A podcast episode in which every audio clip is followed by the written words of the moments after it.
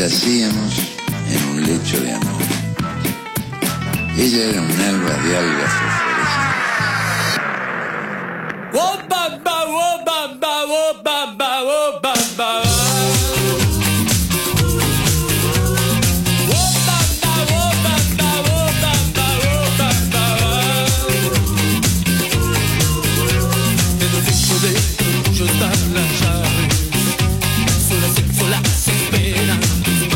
Volvemos al aire 13 minutos, pasan de las 10 de la mañana, ya está con nosotros bailando y todo eh, la señora Juliana Chacón, a quien le digo buen día por la No mañana. es baile, es, es tembleque, Ah, es, es movimiento de, de- de- ¿Quiere un café? De, de- sacarme la contractura. ¿Quiere un café? No, no, gra- ¿Caliente?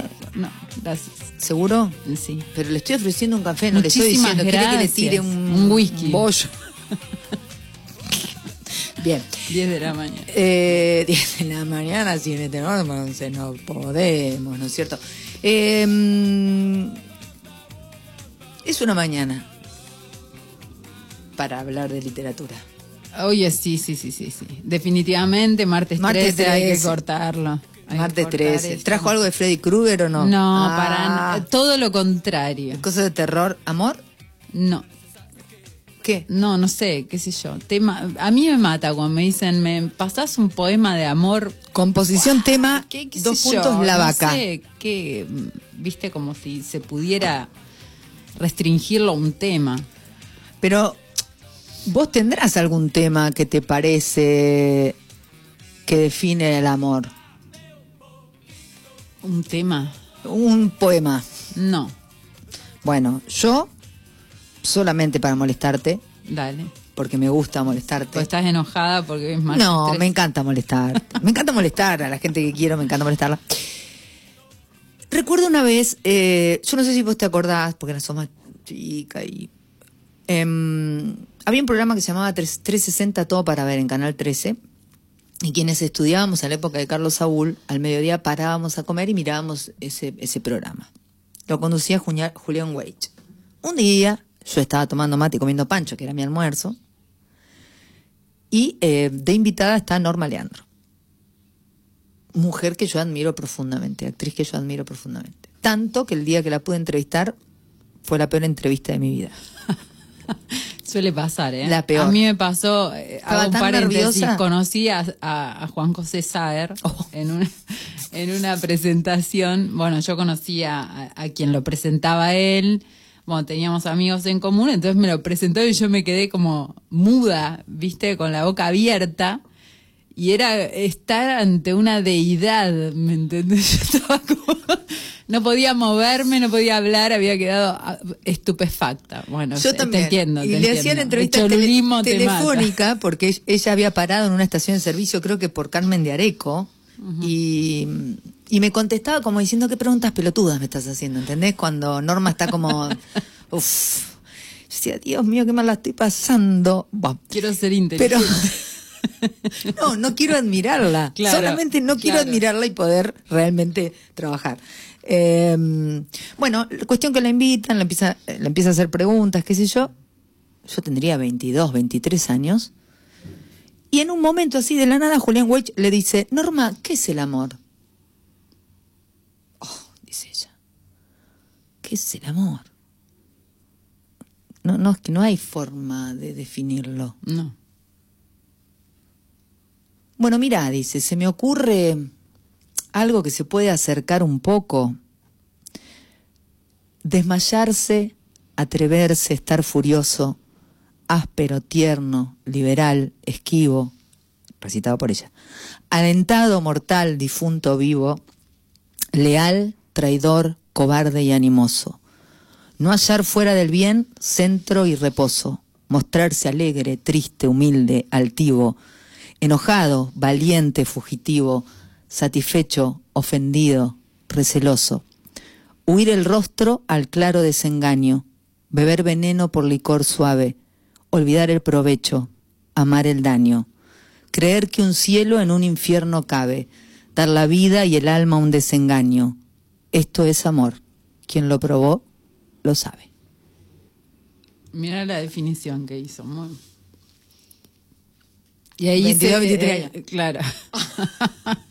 y todavía no sabías, viste, en la Y experiencia. todavía digo, no tenía ni la Claro. menor idea de, de de nada. eso que estaba diciendo. Y me quedé, como dijiste vos, absolutamente estupefacta. Claro.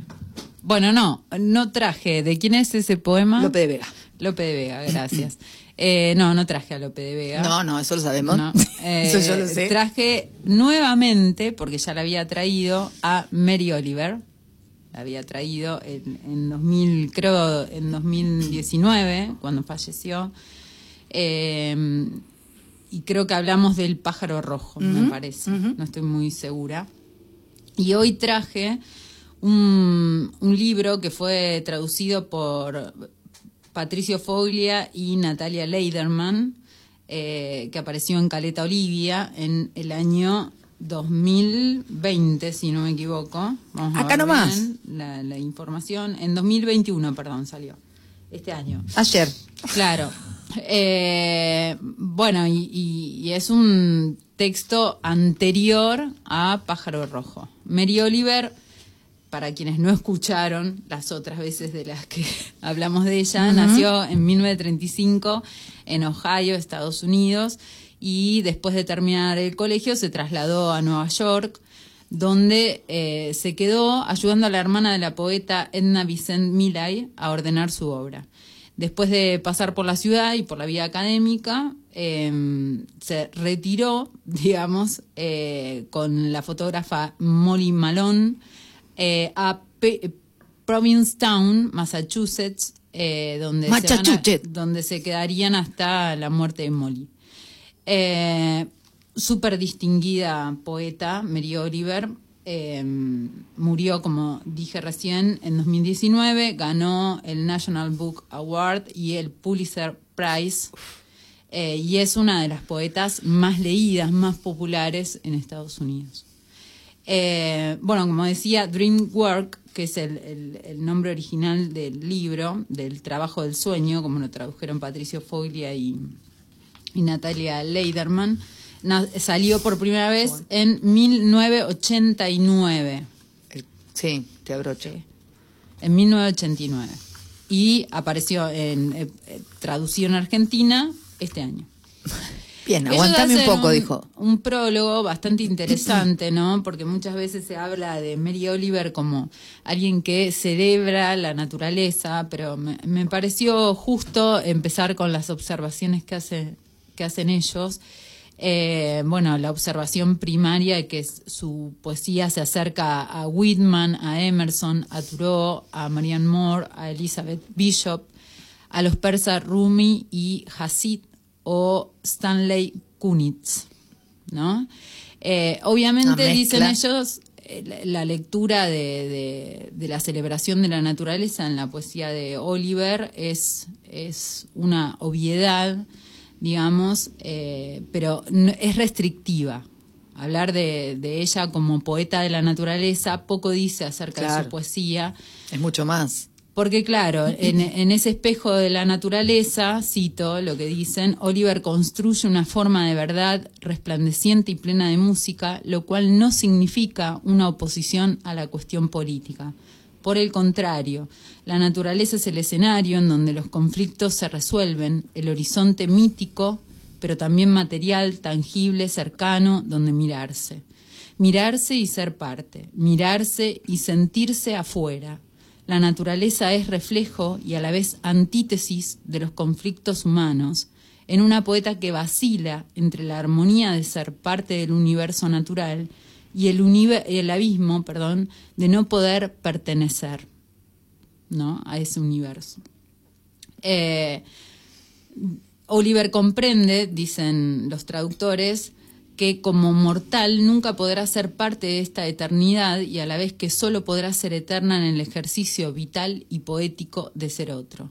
Lo más profundamente político de la poesía tal vez esté ahí, en ese ardiente ejercicio que tiene todo buen poema de salirse de sí, de socavar el lenguaje cotidiano, que es el del poder, y cavar en la búsqueda de nuevos nombres menos determinantes y contradictorios.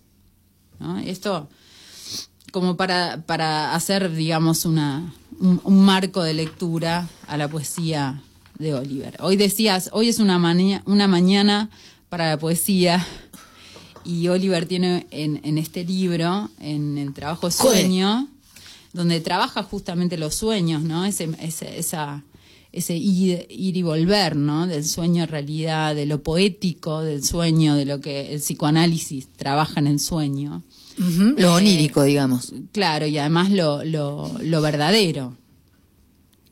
Cortos interruptus. Sí. ¿Cómo viene usted con ese tema en plena pandemia? ¿Con qué tema?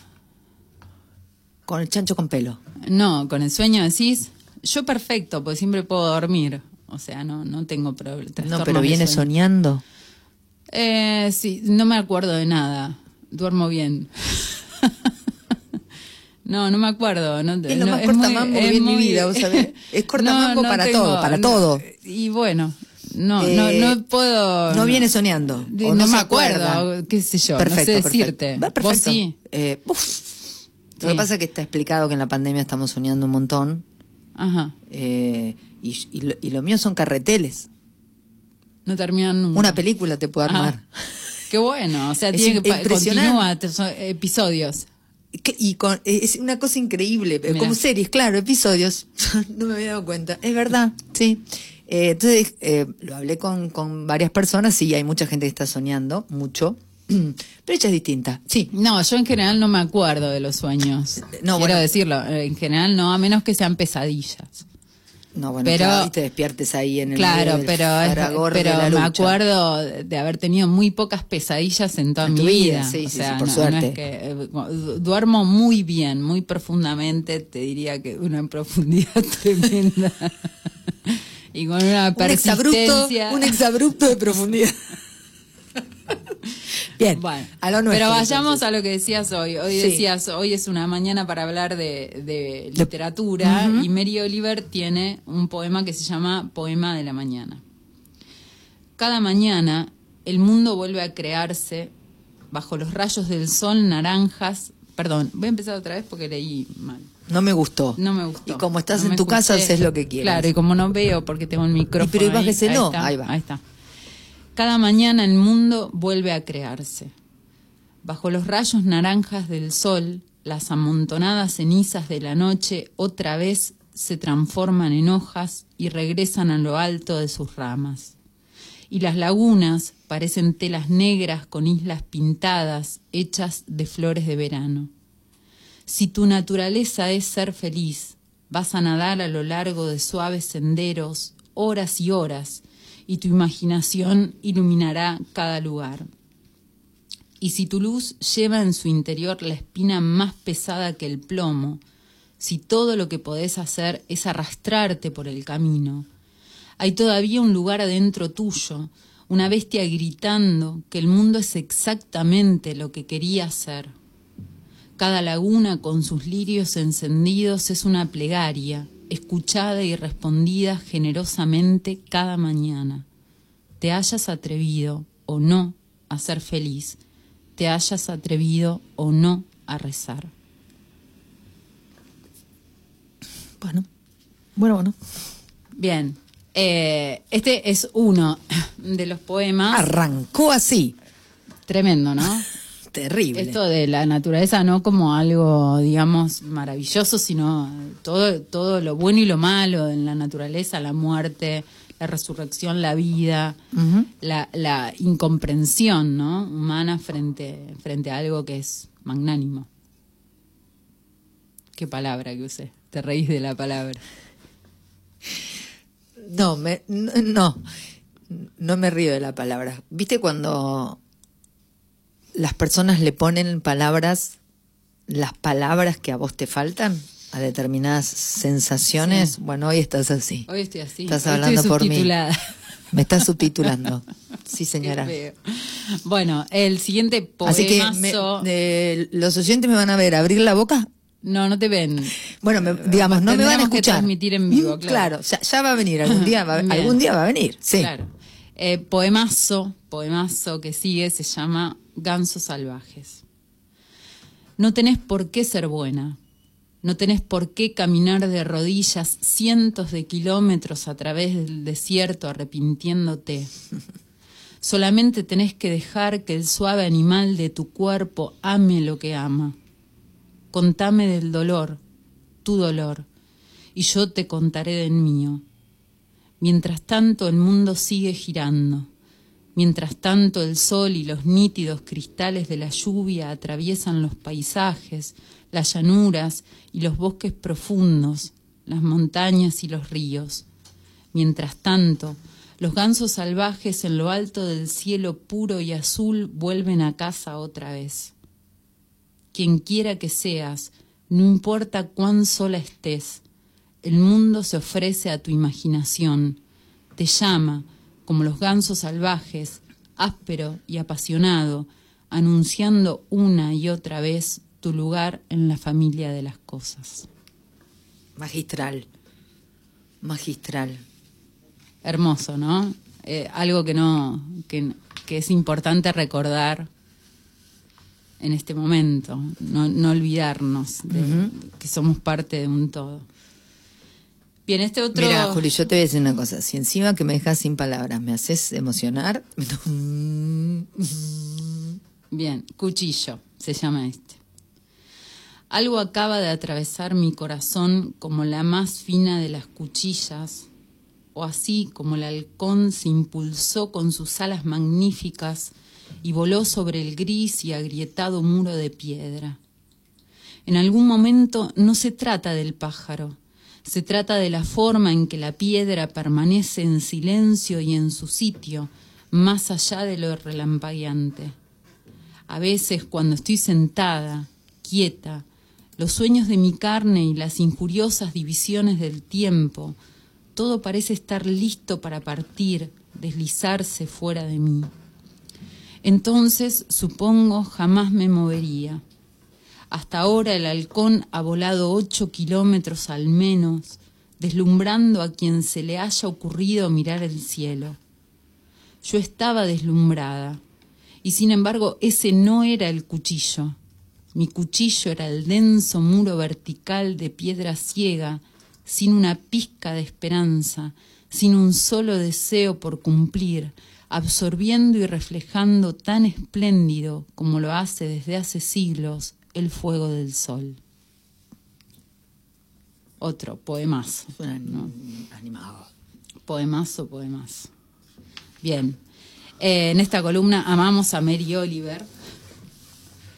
Bueno, y acá e- este poema lo elegí, bueno, a mí, a mí me, me dice particularmente, no sé qué, qué, qué le pasará a los oyentes, tiene un epígrafe eh, del New York Times que dice, en un día el Amazonas descarga en el Atlántico una cantidad de agua equivalente al suministro que necesita Nueva York para nueve años.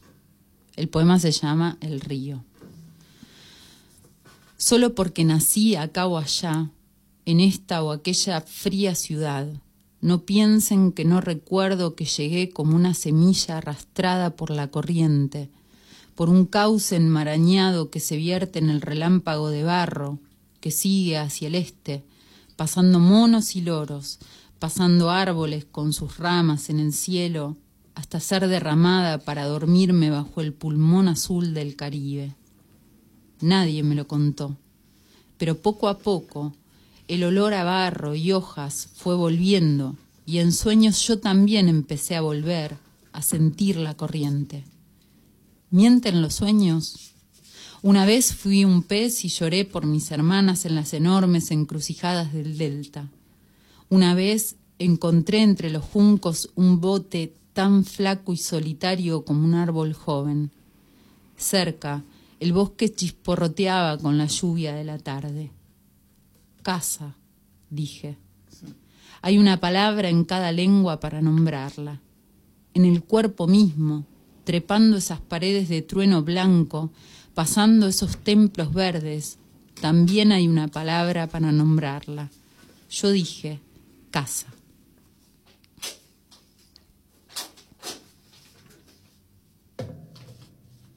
Eh,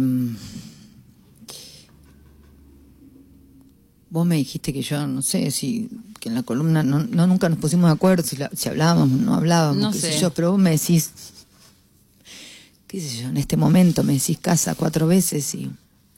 Bien, otro. Otro. Sí. El fuego. Aquel invierno parecía que la ciudad estaba siempre incendiándose. Noche tras noche ardían las llamas, sonaban las sirenas. Chamuscados pero vivos, los vagabundos corrían aullando por las calles heladas.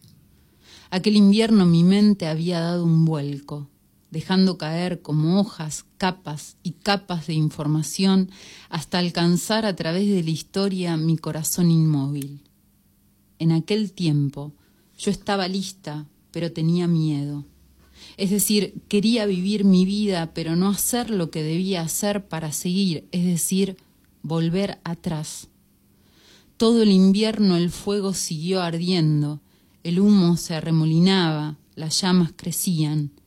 Empecé a maldecir, a tropezar, a ahogarme. Todo solemnemente me conducía a eso, al llanto que siempre es tan difícil. Después sobre mi cabeza flotaba el techo al rojo vivo, mis pies eran pantuflas de fuego, mi voz se golpeaba contra la verdad, mis puños contra las llamas para encontrar la salida, terrible, triste, mortal y tolerable. La puerta se abrió para siempre, mientras yo ardía. No, es tremendo, ¿no? Bueno, Fíjate, Mary Oliver, el trabajo de sueño, lo digo por si alguien se enganchó después. Eh, me llama la atención la métrica. Es una métrica muy parecida en todas eh, y, y- y contundente la manera que tiene. Sí, muy, y muy, Fíjate- el lenguaje muy transparente, ¿no? Total. Transparente es una, Y, y- es una manera, no, de- no debería haber usado esa palabra, pero digo, es, es claro, Juliana, es un lenguaje estás usando claro. las palabras que usamos nosotros. Claro, está todo bien. claro. Lo que te quiero decir es que es contundente. Sí, Es, es como si te dijera que cada palabra, esa es la sensación que tengo yo. Que soy periodista, no, no hago Mm. literatura. Cada palabra está puesta, está pensada en la consecución para que cuando termine diga lo que quiso decir. Sí, es tremendo. Lo, lo que logra. Logra lo que quiere decir. Eso es. Bien. Otro poema, Susurros. Estamos leyendo a Mary Oliver, el trabajo de sueño. Un un poquito, ahí como para entrar. Obviamente el libro es mucho más extenso de, de los que yo elegí. Este se llama Susurros. ¿Alguna vez intentaste deslizarte hacia el paraíso de la sensación y encontraste no sé qué resistencia que te tiraba hacia atrás? ¿Alguna vez te recostaste sobre tu hombro, de cara a la luna blanca, agotada, gimiendo, por favor, déjame entrar? ¿Te animaste a contar los meses que pasaban y los años mientras imaginabas el placer brillando como miel guardada bajo llave en algún árbol secreto? ¿Te animaste a sentir tu soledad acumulándose insoportable y reconociste qué clase de estallido podía originar toda esta condena? ¿Saliste a caminar por la mañana, a donde sea, para mirar esas vidas refulgentes, sin conciencia, fluyendo ligeras hacia afuera y más allá hasta donde sus pulmones, sus huesos y apetitos puedan llevarlas? Ah, ¿Miraste con melancolía los sonrojados cuerpos de las flores? ¿Te detuviste a observar los pantanos, los ríos espiralados donde pájaros como flechas de fuego resplandecen entre los árboles, sus cuerpos intercambiando felicidad en la elegante, maravillosa monotonía del diseño universal, gloria para la sangre, guarida para el espíritu a la que vos no podés pertenecer? El anteúltimo. Bueno, sino que no podemos, no podemos. Este es precioso también. Va, yo elegí los que a mí No me digas, particularmente, ¿no? sí. Y siempre como como siempre decimos, no, no es es un lugar para compartir, digamos, la columna, no para destripar. Estrellas de mar.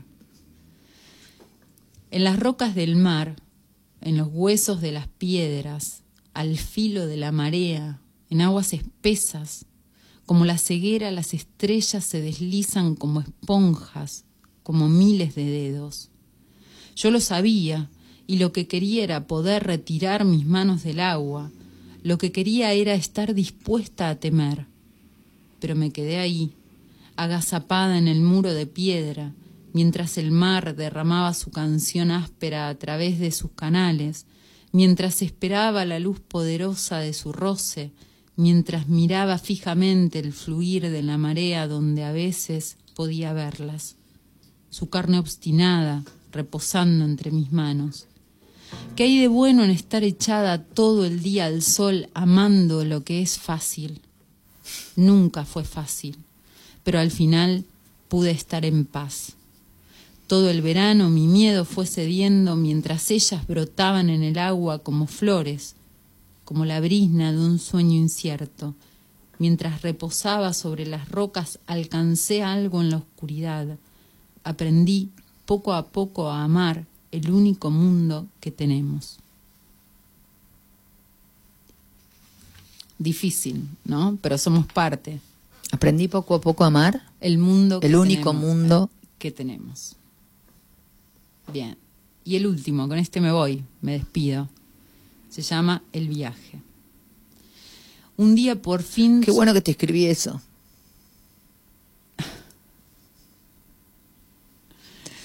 el viaje. Un día por fin supiste lo que tenías que hacer y empezaste, a pesar de las voces y los malos consejos a tu alrededor, a pesar de que toda la casa empezó a temblar y sentiste aquel antiguo tirón en los tobillos, arregla mi vida, gritaba cada una de las voces, pero no te detuviste. Sabías lo que tenías que hacer aunque el viento hurgara con sus dedos rígidos en tus cimientos, aunque su melancolía fuera terrible. Ya era bastante tarde, una noche salvaje, y el camino estaba lleno de ramas caídas y de piedras. Pero de a poco, mientras dejabas atrás las voces, las estrellas empezaron a arder a través de la tela de las nubes, y una nueva voz apareció, y lentamente la reconociste como propia, y te hizo compañía mientras caminabas con pasos largos más y más adentro del mundo, decidida a hacer lo único que podías hacer, decidida a salvar la única vida que podías. Yo voy a leer otra. Mm, Se llama Enramada y dice así. Las mujeres que bordaron desbordando sus vientres para que yo anide en las raíces de este árbol, ¿dónde están? ¿Qué dicen las hojas retorciéndose en la copa?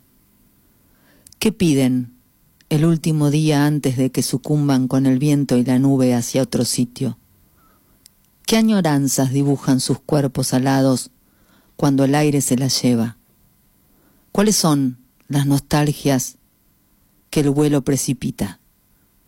¿Cuál será la que pueda en medio de la enramada detenerse, escapar, evadirse? ¿Cuáles son las mujeres que me trajeron hasta acá donde me desplomo para hacerme parte del paisaje? ¿Cuáles yo dejo que me anden las hormigas en el cuerpo como un auspicio de las sustancias que esconde la tierra donde quiero entrar finalmente para descubrir lo que se acuna allá arriba y guarda el secreto de mi propio nacimiento y de mi muerte. ¿Dónde están las mujeres que me trajeron hasta acá? Las que bordearon mares, las que sintieron la púa en sus estómagos, el vómito de la hambruna por no poder sentir de no desear. ¿Dónde están las mujeres que mecen las hojas en el soplo, las que arropan a sus hijos para que mamaran el resabio de lo que ellas tampoco habían sido? ¿Dónde están las que olvidaron los nombres y las cosas de este mundo, las que de tanto callar fueron borrando? ¿Dónde están los rostros agrietados por el sol, las manos de las que limpiaron cosas propias y ajenas, las que inclinaron sus espaldas para amasar el alimento, las que orillas de los moribundos lo sostuvieron para endurecer sus cuerpos todavía vivos. ¿Dónde están las que criaron y multiplicaron esta carnadura que llega a la superficie? ¿Dónde las que florecieron hijas a costa de propios sacrificios y cosieron sus ropas para que supieran que alguien había hilado en silencio lo que justo antes de que la hoja cayera cantaría en tono de pájaro? Este poema que acabo de leer es de Mary Julián Chacón. Es de la señora Juliana Chacón, a la altura de cualquiera de las cosas que acaba de leer ella en esta mesa de trabajo.